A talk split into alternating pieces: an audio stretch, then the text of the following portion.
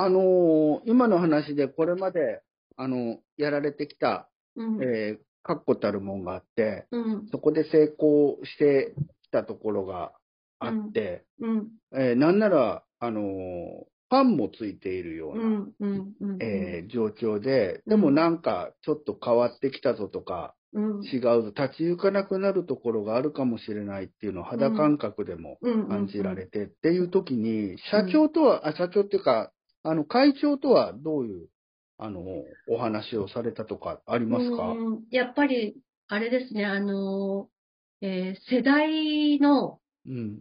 うん、感覚の違いっていうのはすごく感じていて、うん。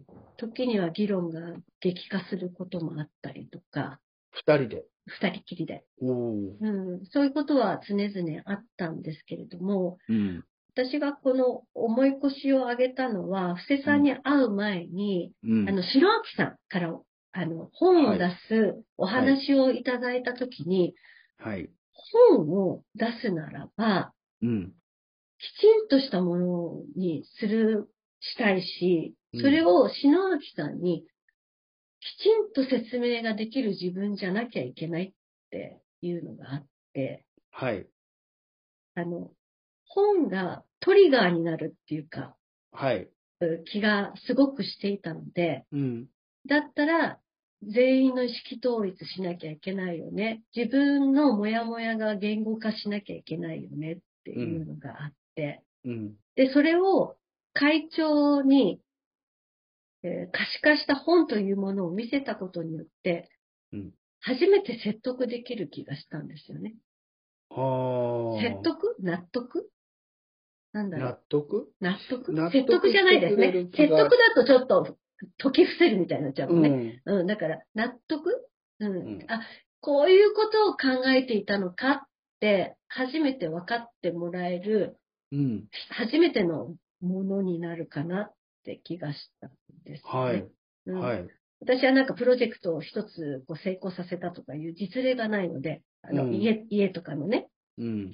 そしたら、そういう本を出すとかっていうことになるじゃないですか。うん。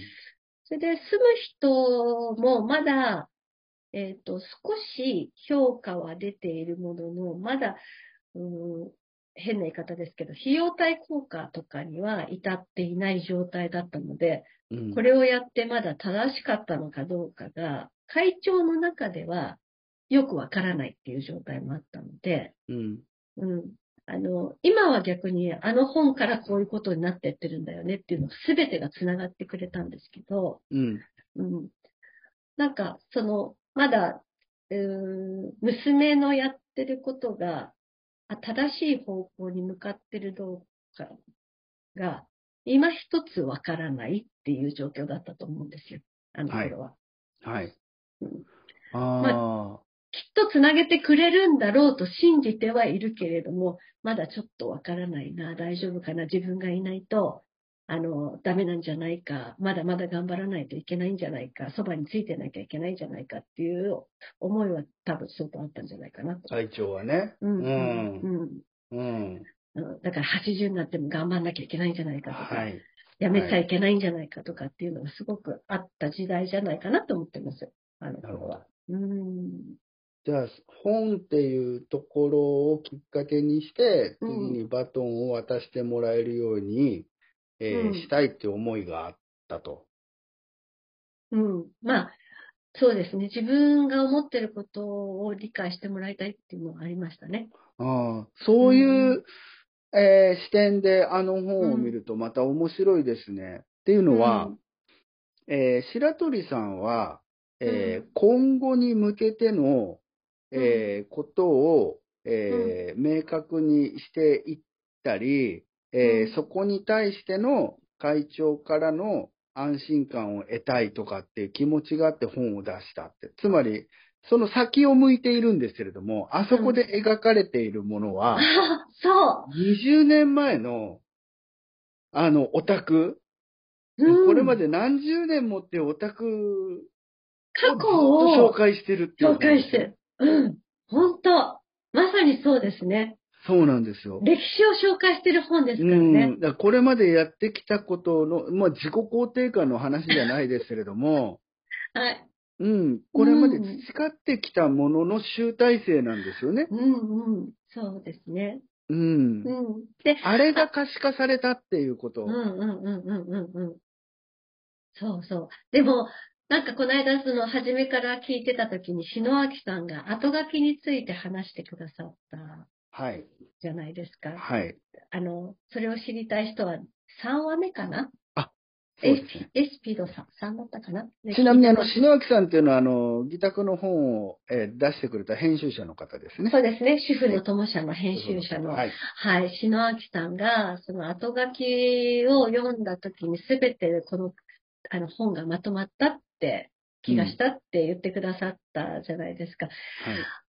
あれは、うーん、そうですね。あの、父が残し、あの、娘、娘として父に捧げてる言葉と、社長として会長に捧げてる言葉と、うんあとそれから、なんだろうな、私がやっぱり、あの、今まで、すごい苦労してブランドを残してくれたことを、未来に引き継ぐっていう覚悟みたいなのが、ちょっとあったので、スラスラスラって、こう、言葉は出てきて、ちょっと修正はしていただいてるんですけど、うん内容としては、ほぼ同じことを、あの、載せられたじゃないですか。うん。だからあれはすごくなんか、あの、なんだろう、つあの、その時に、布施さんがもともと思いとしてあったものだったんですね、みたいなことを、うんその、あの、ラジオの中でも言ってくださったんだけれども、うん。うん。あれはすごく未来に向けて、未来の、次世代の子供とか、未来に向けての発信でもあったんですよね。あの後書きは。うねん。なので、うん。なんか、ずっと会長がやってきた過去の歴史がずっと乗っかって、最後に後書きで未来の話をちらっとしてるうん。本だったんじゃないかなと思ってます。そうですね。うんうんうんうん。あ多分これを書くためには、はい。ブランディングの、あれの6ヶ月間がとても大切だ、必要だったんだと思います。私が渇望してたんだと思います。ああ。あれがなかったら、この後書きが書けなかったんだと思います。あうんあ。自分の頭の中の思いがまとまらなくて。はい。うん。そっか。うん。なるほど。うん。だからそういうことを、あの、こう、ファシリをしてくれる方を、なんかこう、無意識の中で求めてたんでしょうね。ああ。うん。それで、そこに、あの、ファシリテーターとして布施さんが、馬に乗って登場したっていうはい、こと馬にですね。登場した。さっそうねと。そうですね。勝利のように、伊集院勝利のように。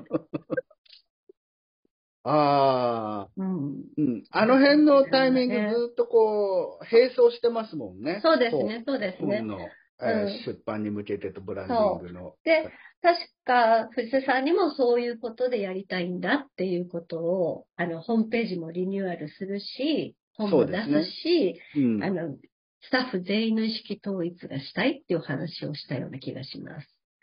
そうですね。うんうんうん。でも、いろんなタイミング、まあ、ほ本がとても大きかったと思うんですけれども、それで会長も安心されて、はい。より子に任せようみたいな。あ、っていうか、任せようとかっていう言葉もあの人も照れくさくて言わない人なので、はい。でも、あのー頭を下げて、あのー素晴らしい本を出してくれてありがとうって、うーん。私に生まれて初めて、あの、うん深々と頭を下げてくれた。うー ん。それもう泣いちゃいそうでしたけどね。うん。うん。今、ぐっと来てますもん、私が。あ、本当に。うんそれをね、会長の誕生日をうんコロナで外でできなかったから、自宅の庭でバーベキューかなんかしてあげたのかな。うん。うん。その時に、あの、祖父にされて、ちょっと、いや、いやって、こう、顔を覆い隠す、隠そう、隠しそうになりました。え 家族のみんなの前で。ーうん。うん。親に頭下げて感謝されるってあんまりないじゃないですか。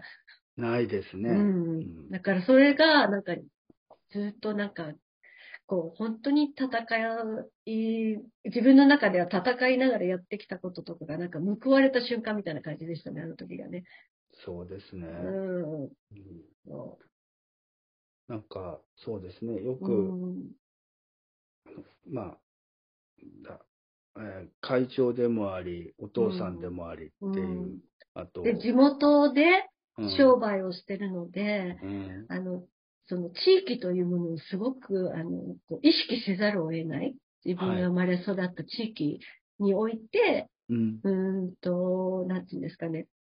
私利私欲でやっちゃいけないっうん、ていうのも当然あるし、うん、地域のためになることをしなければいけないっていう、なんかこう、お荷物がすごい乗っかったような気で自分が勝手にいて、ああ、うんうんはい。あの、あとは家族もあの同じ地域に住んでるわけだから、かうん。家族に恥をかかせるようなことはやっちゃいけないとかっていう、うん。なんか気負いして、社長っていうものをう受け入れてし、あの、えっ、と、な社長業を、うん。えー引き継いでしまったので、なんかすっごい気負ってた自分がいて、何年も何年も。うんなのに発信できてないっていう自分があって、うんで今は完全になんかもう、ふにゃ、ふにゃふにゃになっちゃう今？今すっごいいい感じで、ゆるゆるです。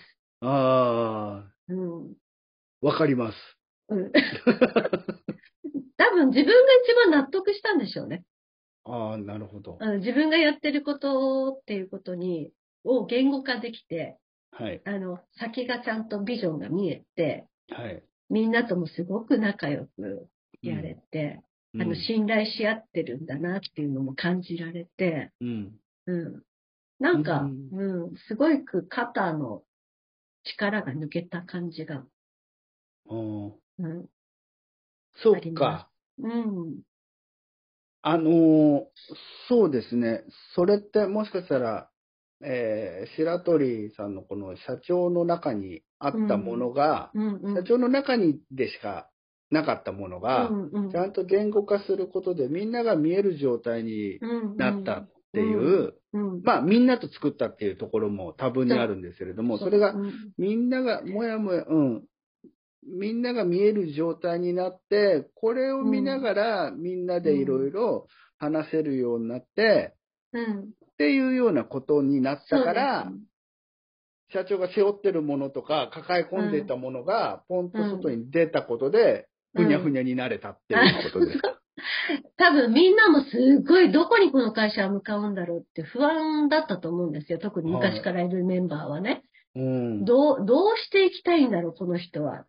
どこに会社を向かっていくつもりなんだろう？どこまで自分たちはついていけばいいんだろうって、もしかしたら言葉に出してないけど、あったんじゃないかなと思っていて。うん。で、新しく入ってきてくれた人たちだって、うんどういう方向性でこの会社を持っていきたいと思ってるんだろうって聞きたいな、聞きたいなって思ってるかもしれなかっただろうし、うん。うん。で、自分も言えないままだったので、うん。言えない、あアウトプットしてないってことは、自分も言葉に出してないから、こう、ループしてるだけで、考えがまとまってはいないじゃないですか。はい。うん。だから、やりたい、やりたい、やりたい、やりたい。これもやりたい、あれもやりたいって言ってるだけで、うんそれがやるべきになってなかったなっていう感じが。うん。自分の意思としてやるべきことはこれだみたいな明確性がなかったなっていう思うんですけどね。あれがなかったら。うんそしたら本の作り方もだいぶ変わって、もちろん篠明さんっていうプロの方がいらっしゃったから、それなりの、あの本には当然なったと思うんだけど、自分の中と会長の中で納得しきった本にできたのかなっていう。あ、なんか素敵なおしゃれな本ができたで終わっちゃってたかもしれないなっていう気がしていて。そうか。うん、っていうのはうん多分私たちの、あの、内面的な気持ち、あの、思いだけの話で、本としては多分、あの、全然ブレてなかったと思うんですけど、はい。うん、うん。でもそこを込めることができたっていうのが、すごく白鳥さんの中では、あと会長の中でも大きかったことでしょうね。そうですね。うんうん。あれが多分、うん、会長、社長という立ち位置だけじゃなくて、娘と父という間においても、あの、絆につながった感じが、うん。可視化したことで、うん。うん、っていう感じがすごくして、お互いがな、そうだよねって納得したかなって気がしましたね。ううんん。だからそれのためには、このブランディングっていうのがどうあるべきかとか、何のために経営するのかっていうことが可視化できてなかったら、私がそこまで答えが出せてなかったんじゃないかなって気もしますね。お話はまだまだ続きます。次回お楽しみに。